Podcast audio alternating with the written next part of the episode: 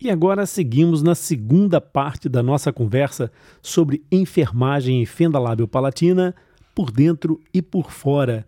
Estávamos numa conversa muito animada no episódio anterior que vai continuar agora. E se tu não viste o episódio anterior, pare já aqui, não continue porque vai perder muita informação.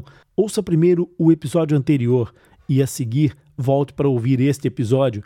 Assim vai ficar com uma sequência perfeita de toda a informação que foi criada especialmente para ti. Mas se tu já ouviste o episódio anterior, está na hora de saber o final dessa história. Vamos continuar com o nosso episódio. Bem-vindo ao Atlas Lipcast, o ponto de encontro dos amigos do Lip. É aqui no Atlas Lipcast onde falamos sobre fenda lábio-palatina de uma forma tão simples e descomplicada que, além de entender, tu poderás participar. Basta enviares uma crítica, uma dúvida ou uma sugestão de um tema que o LIP irá incluir num dos próximos episódios, por isso fica ligado. O episódio de hoje é Enfermagem em fendas ou fissuras lábio-palatinas, por dentro e por fora. Meu nome é Rony Furfuri e eu sou médico dentista.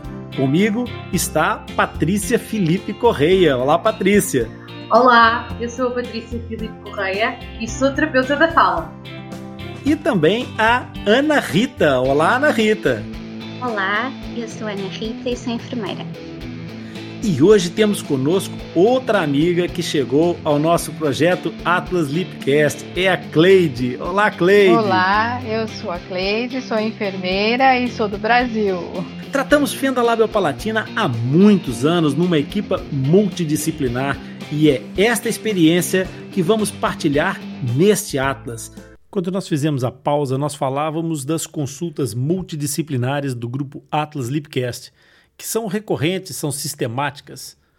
Mas no episódio sobre a importância do tratamento multidisciplinar, o conceito dessa consulta vai ficar mais claro.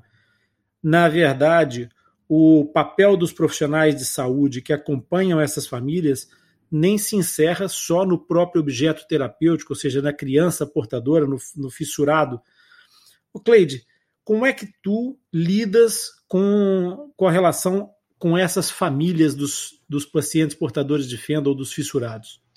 Rony, nossos pacientes, como eu já disse anteriormente, ele vem de diferentes localidades e muitas vezes de longe, né? Isso vai interferir no núcleo familiar e no processo de reabilitação. Nós temos que estar com o olhar voltado para a família e devemos incluí-la no, no processo de reabilitação, nos cuidados a serem realizados ao bebê. Mas, acima de tudo, nós devemos dar apoio a cada membro da família presente, buscando, assim, minimizar as suas necessidades, seus sofrimentos e os problemas né, que ele possa estar enfrentando e, assim, contribuir com a, melhor, com a melhoria das condições de vida desse bebê. Então, o processo reabilitador, ele é longo, ele retorna várias vezes e isso favorece esse vínculo entre a família e a equipe multidisciplinar.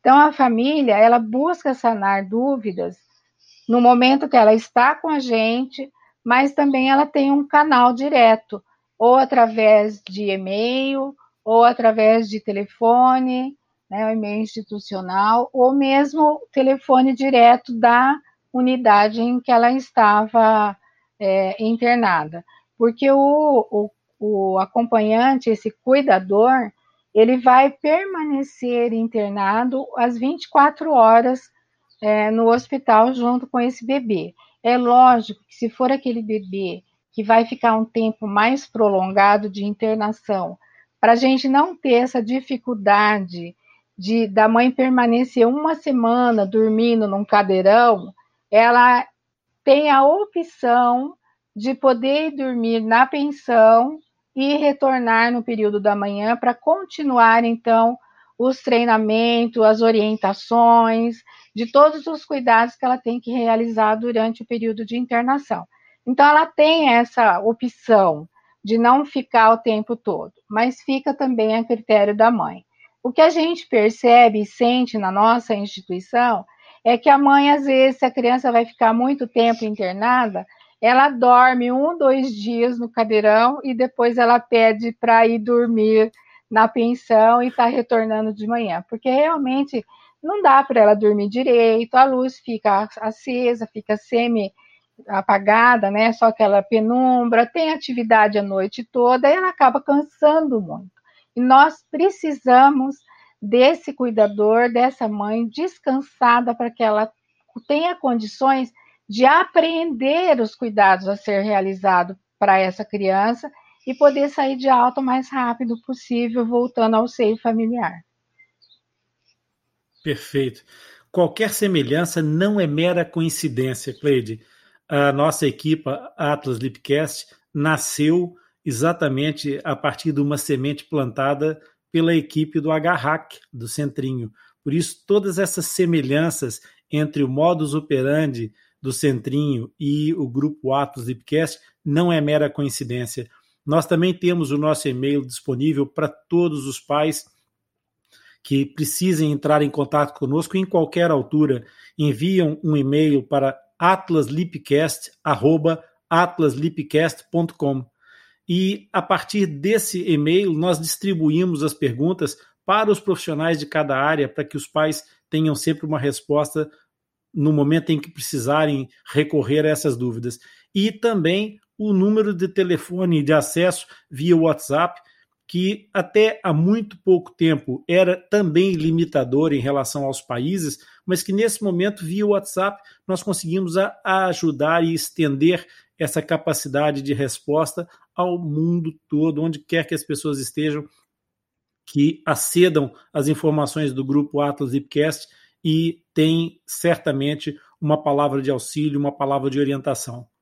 Essa é uma referência importante, porque nós somos irmanados dentro dessa, dessa mesma filosofia, inclusive pela semelhança natural hereditária do nosso protocolo em relação ao, ao, protocolo do Centrinho. Eu não sei se eu posso fazer uma parte aqui, mas com relação às orientações à gestante, é, no, no, grupo, né? Então, as gestantes que eu faço acolhimento, eu tenho um grupo de gestante, é, eu passo o WhatsApp para elas, elas se conversam entre elas e eu estou sempre no meio olhando quais são as dúvidas e elas entram muito em contato comigo e eu estou disponível 24 horas. Às vezes o nenê nasce de madrugada, elas mandam foto do nenê que acabou de nascer junto com o pai. Eu acho que isso é muito importante. Esse momento de acolhimento, de você estar ali, ali para dar um conforto, para dar uma palavra, né, para ajudar nesse momento é, é muito, muito gratificante e muito importante para elas.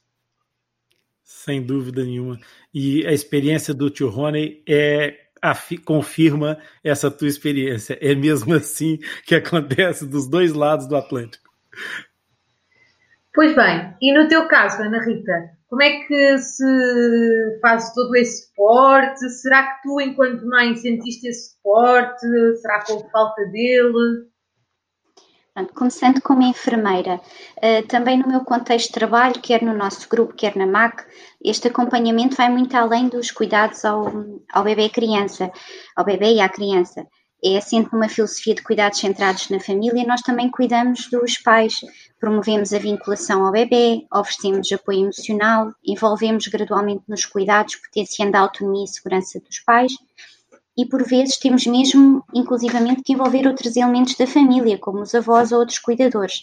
Necessitamos de compreender a particularidade de cada família, o impacto que a situação, da situação que estão a vivenciar, que muitas vezes é muito além daquilo que à partida nós podemos imaginar, identificar as dificuldades inerentes, ajudar, orientar, apoiar e mobilizar os recursos que permitam a resolução dos mesmos, uh, mas como mãe, Uh, contextualizando aqui um pouco a situação da minha filha, ela foi seguida numa primeira fase num hospital público, na altura, isto há seis anos atrás, que não seguia uma abordagem multidisciplinar integrada.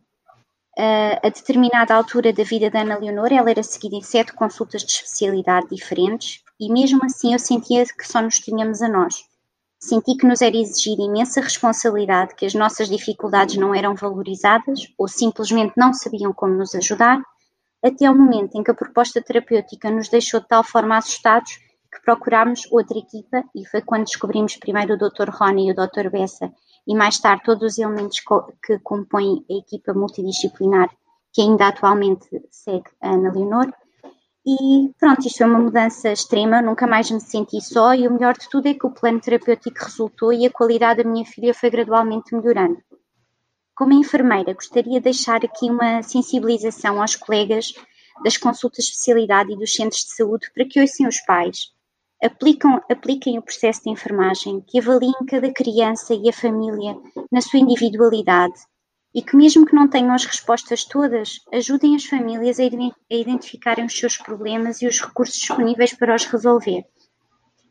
Porque a verdade é que nós, enfermeiros, falamos tanto em cuidados centrados na família e a única vez, até chegar ao grupo, uh, que olharam para mim enquanto mãe foi uma médica, uma pediatra que nem seguia a minha filha, que foi na sequência do internamento, assim numa fase aguda que as coisas estavam mais complicadas e que ela precisou de ficar internada e que disse que temos que resolver isto, esta mãe não pode continuar assim. E pela primeira vez se reuniram como equipa para decidir o que fazer, isto naquele hospital público onde inicialmente Ana Leonor era seguida. Uh, a verdade é que não era só a minha filha que estava mal e que precisava de cuidados. Eu não tinha questionado que já não era humano passar noites e noites sentada num cadeirão com a minha filha nos braços. E foi esta médica que que disse não, já chega, não é? que já não, já não podia continuar assim. É isso, Ana Rita.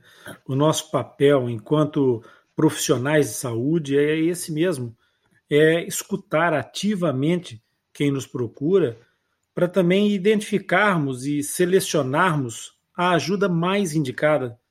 Nós somos todos únicos à nossa maneira e por isso todos merecemos disponibilidade, validação das nossas preocupações e segurança que juntos somos melhores. Nós formamos uma equipa, profissionais, médicos, pais, todos unidos pela criança que vamos acompanhar. Sem dúvida que nessa perspectiva a realidade de trabalhar num hospital em que o único foco é a reabilitação das fendas e das fissuras, é de facto fascinante. Cleide, as mães que vivem perto do vosso hospital e a população que está relativamente próxima sente-se mais suportada e apoiada, correto? Vocês, vocês vão recebendo esse feedback de estarem mais próximos? Como é que são essas informações? Sabe, Patrícia, eu acho que o feedback ele é igual, independente se as mães estão mais próximas ao redor ali do hospital ou à distância, porque é, o apoio é igual, né? Elas levam todas as orientações que é fornecida durante o processo de internação, elas levam por escrito e qualquer dúvida, elas entram e podem entrar em contato com a instituição, direto no setor de enfermagem como eu já tinha falado anteriormente, também via e-mail, e a equipe responde prontamente para elas, tirando todas as dúvidas, e quando a gente sente até a necessidade, nós ligamos para essa família, porque às vezes aquilo que você fala e coloca no, no, por mensagem não é muito aquilo que você consegue passar, né? E não é muito o que às vezes a família consegue passar para a gente. Então aí a gente liga, tira as dúvidas, coloca mesmo à disposição. E se a gente perceber que há necessidade e que esse paciente precisaria vir ao hospital, a gente vê a disponibilidade também dessa família, porque envolve distância, envolve custo, né? E eles precisam ter condições para vir e se preparar para poder estar tá retornando para uma avaliação. Então, eu acho que eles se sentem sim acolhidos, a gente tem isso como retorno, através de mensagem de gratidão, de reconhecimento, e eu acho que isso é muito importante, porque a gente não pode ser só técnico, né? A gente não pode fazer as coisas tecnicamente, a gente tem que ter a parte de humanização para poder realmente estar acolhendo esses pacientes. Tá? Sem dúvida, Cleide. E para além disso, as fendas, cada uma delas é diferente. Lá está, cada caso é um caso. E sendo quando é necessário as crianças ficarem na neonatologia, como é que é o suporte que a equipa de enfermagem tem de, de prover? Então, a gente tem uma unidade que nós chamamos de unidade de cuidados especiais, ou a gente às vezes vê como até uma unidade semi-intensiva, onde essas crianças elas podem permanecer por maior tempo para uma avaliação, diagnóstico, né, para estar tá identificando se ela tem algum outro comprometimento, alguma comorbidade associada ou alguma anomalia a mais, né? E aí elas permanecem durante eh, o período nessa unidade e elas são avaliadas por uma equipe multidisciplinar com o objetivo então de identificar e definir quais são, qual é o problema e qual seria a estratégia de atendimento dessa, desse bebê, né, para diminuir e favorecer e contribuir na sua recuperação. A mãe ou o cuidador, ela vai permanecer durante todo o período de internação e, como eu disse anteriormente, ela pode ficar também à noite, se assim ela quiser, né? E ou ir descansar e voltar no dia seguinte, porque realmente nós precisamos dessa mãe para que ela possa ser avaliada. E a equipe interdisciplinar também vai passar todas as orientações e informações para essa mãe. E o fato do bebê ter que permanecer mais tempo internado pode ser devido a vários fatores, né? Pode ser por dificuldades alimentares mais acentuadas, principalmente para sugar ao seio materno ou na mamadeira. Pode apresentar alguns outros problemas, como problema respiratório, que podem levar ao desenvolvimento de pneumonia de repetição devido à microaspiração, regurgitações mais frequentes ou em menor quantidade, que pode levar à perda de peso, pode favorecer ao refluxo gastroesofágico causado pelos, pelo reforço, esforço inspiratório, ela pode ter otite de repetição também pelo refluxo de, de leite ou mesmo de saliva na tuba auditiva. E a mãe e a família, ela recebe todo o apoio, né? Que esse apoio inicia-se desde a equipe interdisciplinar até o serviço social, que vai estar avaliando e identificando a necessidade dessa família e do nenê, é, que é relacionado, então, à alimentação, às avaliações, treinamento, para que ela possa retornar mais rápido ao seio materno. Mas também é, o serviço social, juntamente com a equipe de enfermagem, é, pode sentir a necessidade de estar acionando a comunidade onde essa criança mora, né? Então, entrar em contato com a rede básica de saúde, ou com o conselho tutelar, ou com a, alguém da família que possa dar um aporte maior para essa família quando ela retornar para sua residência, para que ela tenha segurança em todos os cuidados que ela precisa realizar. Uh, da minha experiência também na neonatologia, uh, de facto, algumas uh, situações necessitam de internamento logo após o nascimento, tal como a Cleide referiu, a maior parte das situações para treino das competências alimentares e ou por comprometimento da respiração, mas também existem às vezes comorbilidades. Infelizmente não é por um bebê nascer com fenda que não possa nascer prematuro, com baixo peso ao nascer, com dificuldades na transição à vida extrauterina ou com outro síndrome, com outras malformações associadas que necessitem de esclarecimento de diagnóstico. Um, quando fazemos esta admissão nas primeiras horas de vida, depois de monitorizarmos o bebê e de fazermos uma avaliação do seu estado geral uh, e procurarmos outras anomalias visíveis, prestamos também cuidados uh, relacionados com a estabilização, que se justifiquem, e também temos os tais cuidados de adaptação à vida extrauterina, como a, a redução dos estímulos, porque estes ambientes são, são muito estimulantes, têm muita luz, muito ruído, uh, e também de termorregulação ajudar o bebê a ter uma temperatura corporal adequada. Algumas situações uh, em que a sucção é insuficiente, podemos colocar transitoriamente uma sonda gástrica para uh, garantir que o aporte calórico e hídrico é adequado, enquanto treinamos o, o bebê gradualmente para a adaptação à mama ou à tetina que seja mais adequada. Uh, quando é possível, fazemos em parceria com a terapeuta da fala, Claro, só temos terapeuta da fala três vezes por semana, mas quando é possível, começamos este treino com a terapia da fala.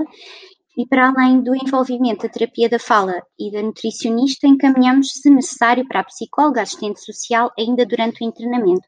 No momento da alta, deixamos agendada uma consulta de cirurgia, quando possível, uh, existe um primeiro contacto antes da alta. Isto faz parte do protocolo da MAC, pronto, fazemos este encaminhamento. E de pediatria de seguimento. Uh, os recém-nascidos fazem o rastreio auditivo ainda durante o internamento e, se necessário, fica encaminhado para a realização dos potenciais evocados. Uh, em relação aos pais, que também são o nosso alvo de cuidados e parceiros fundamentais de todo este processo, uh, aquilo que, que, nós trabalhamos com eles é promover uma adequada vinculação aos bebê, e isto passa por explicarmos o que vão encontrar numa primeira visita, porque intimida um pouco aquele ambiente da neonatologia, as máquinas, os monitores, é assim um ambiente muito um bocadinho pesado para uma primeira visita e se nós explicarmos aos pais antes deles entrarem na, uni na unidade, minimiza um bocadinho este impacto. Fazemos o acolhimento à unidade, explicamos todas as, as regras de funcionamento, todas as rotinas, uh, fornecemos o contacto do serviço, explicamos, vamos dando informação atualizada acerca do estado do bebê, o percurso que é previsto mais ou menos durante o internamento e, nos casos de fendas, algumas das informações genéricas do processo de reabilitação. Promovemos momentos de interação e de, intimidade a dia, como o colo, o método de canguru ou o contacto pele a pele.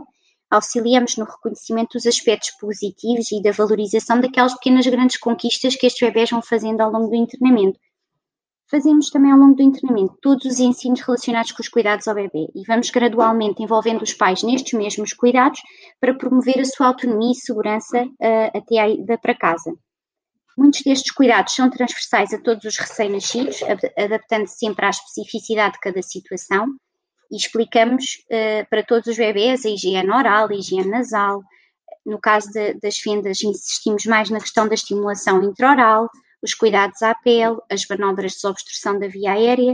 Em alguns casos, temos, temos mesmo que ensinar algum suporte básico de vida em situações mais complexas alguns cuidados específicos com os refluxos gastroesofágicos, com as situações de cólica, que também são frequentes, como a Clay também já referiu estes aspectos, os sinais de alerta no bebê, não é? Aquilo que é, que é expectável e aquilo que pode deixar os pais mais preocupados e que tenham que estar atentos e que justifique contactar um profissional de saúde, a vigilância da saúde, a vacinação, preven a prevenção dos acidentes domésticos, não é? que, que, infelizmente ainda acontecem, são situações que podem ser evitadas e que às vezes os pais não estão despertos para determinados perigos, como ter sempre o, cinto da, da, cadeirinha da espreguiçadeira do carrinho de bebê colocado, entre outros, entre outros acidentes que podem ocorrer.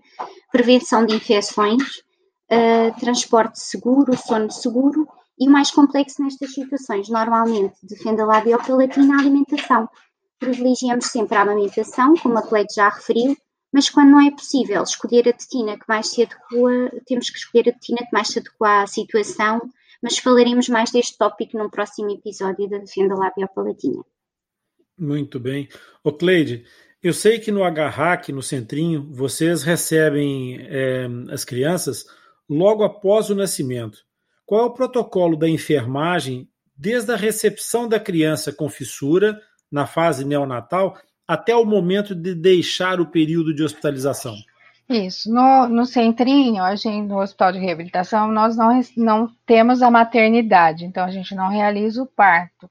Mas a gente está sempre em contato com alguma maternidade, na hora que o neném nasce, às vezes eles ligam para a gente, e mesmo fora de Bauru, às vezes a maternidade liga para tirar alguma dúvida. E nós temos recebido, então, as crianças em torno já de 10 a 15 dias de vida, né? Quando então é, é identificado a fissura no hospital onde esse bebê nasceu e ele é, é encaminhado ou até transferido para para essa unidade que eu falei anteriormente, que é a unidade de cuidados especiais, onde a criança vai ser é, avaliada por uma equipe multidisciplinar. Quando essa criança chega no hospital, ela é avaliada pela enfermagem e pelo pediatra, e a gente já faz todo o processo de avaliação, de verificação do estado geral dessa criança, uh, procede-se a banho e depois a gente já coloca essa criança no berço e já faz, então, a gente deixa ela em oximetria contínua, porque nós estamos avaliando e precisamos avaliar o padrão respiratório e deglutório dessa criança, né? Ah, o pediatra já pede, então, uma avaliação também com a nutrição e com a fono, para que a gente possa, a terapeuta de fala, para que a gente possa então estar vendo quais são as necessidades desse bebê e também o pediatra vai fazendo todas as avaliações para ver se essa criança tem alguma outra patologia, alguma comorbidade, alguma outra alteração que justifique a presença de maiores dificuldades, principalmente relacionada com a alimentação e ao padrão respiratório. Tá? Porque a gente sabe que a presença da fissura, né, essa descontinuidade, tanto do palato quanto do lábio, ela tem, uh, causa a, a, ausência da pressão é, negativa pela dificuldade da pressão labial adequada ao seio materno, reduzindo então a pressão exercida no mamilo. Essa dificuldade ela pode resultar também em engasgo, como eu já falei, obstrução das vias aéreas, incoordenação de sucção, avaliação então da respiração e deglutição, isso pode causar fadiga, pouca ingestão do volume de leite, consequentemente ela começa a ter uma perda de peso que pode gerar até uma desnutrição. E é importante, então, a gente fazer toda essa avaliação juntamente com o pediatra e depois com a terapeuta de fala, depois com a nutricionista, para que a gente possa, então, fazer um aporte calórico adequado e todas as etapas para fazer, que são as técnicas facilitadoras da alimentação, que é feita pela fono, que vai ajudar, auxiliar essa criança a conseguir mamar, né, ou ao seio ou na mamadeira, se isso é, não tiver nenhum outro impedimento com relação a alguma outra comorbidade, e que vem muito, e que às vezes acontece com maior frequência, são os problemas cardíacos, que são às vezes é, relacionados e que pode estar fazendo com que ela tenha uma queda de saturação, uma dificuldade no padrão respiratório. Então, tudo isso tem que ser avaliado. E ela vai permanecer, então, nessa unidade até o fechamento desse diagnóstico e o treinamento dessas mães, tá? E as mães, é, que eu não falei anteriormente, elas só recebem, elas recebem alta também, alta que é dada pela equipe de enfermagem quando ela está capacitada a desenvolver e a realizar os cuidados com esse bebê na sua casa com segurança. Então, o pediatra sempre fala para a enfermagem: olha, eu estou querendo dar alta para essa criança amanhã ou depois. Como é que está o processo de treinamento da mãe? Então, a enfermagem vai determinar, não, a mãe já está fazendo de forma adequada. Por que eu estou falando isso? Porque, é, como a Ana falou anteriormente, Ana Rita, que às vezes é preciso passar uma sonda nesse bebê. E às vezes ele vai embora com essa sonda nasogástrica, porque ele não conseguiu fazer a transição para a dieta via oral. E ela vai embora com essa sonda. E a mãe precisa saber manipular essa sonda. Não é saber passar a sonda, é saber cuidar dessa sonda, fazer a, o cuidado necessário, a higienização, verificar se está indo leite de forma adequada, né? E ela, então, ela é treinada para isso, tá? E ela vai receber alta quando ela estiver apta a fazer esses, um desses esses cuidados de forma adequada. Então, é a experiência que a gente tem, né? É que essa mãe vai embora de alta, fazendo todos os cuidados, ela sai com um agendamento para retorno é, é, para avaliação ambulatorial ou às vezes até para um retorno para reinternação para tentar fazer a retirada dessa sonda, se é uma criança que saiu com sonda.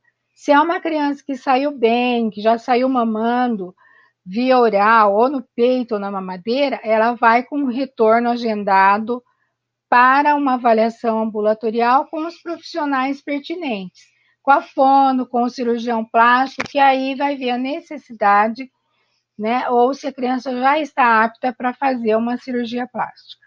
Sem dúvida que vocês, enquanto enfermeiras, são incansáveis e ainda bem que todos os bebés e famílias vos têm por perto para vos acompanhar e orientar nestas batalhas iniciais. Pois bem, o que nos trouxe aqui hoje foi o tema da enfermagem, por dentro e por fora. Já fizemos uma viagem fantástica pelas vossas experiências e vivências por dentro dos vossos serviços, mas também pelo significado que exercer esta profissão tem para cada uma de vós. Por isso, muito obrigada por todas essas partilhas. Mas, ainda antes de terminarmos, para já aqui esta nossa viagem, queríamos colocar uma última questão à mãe Ana Rita.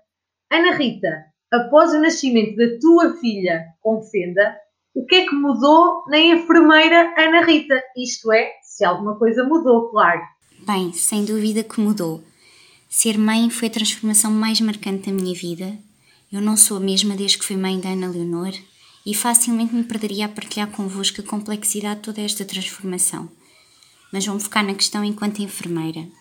E realmente também não sou a mesma enfermeira Rita ou tia Rita, como alguns pais carinhosamente me chamam.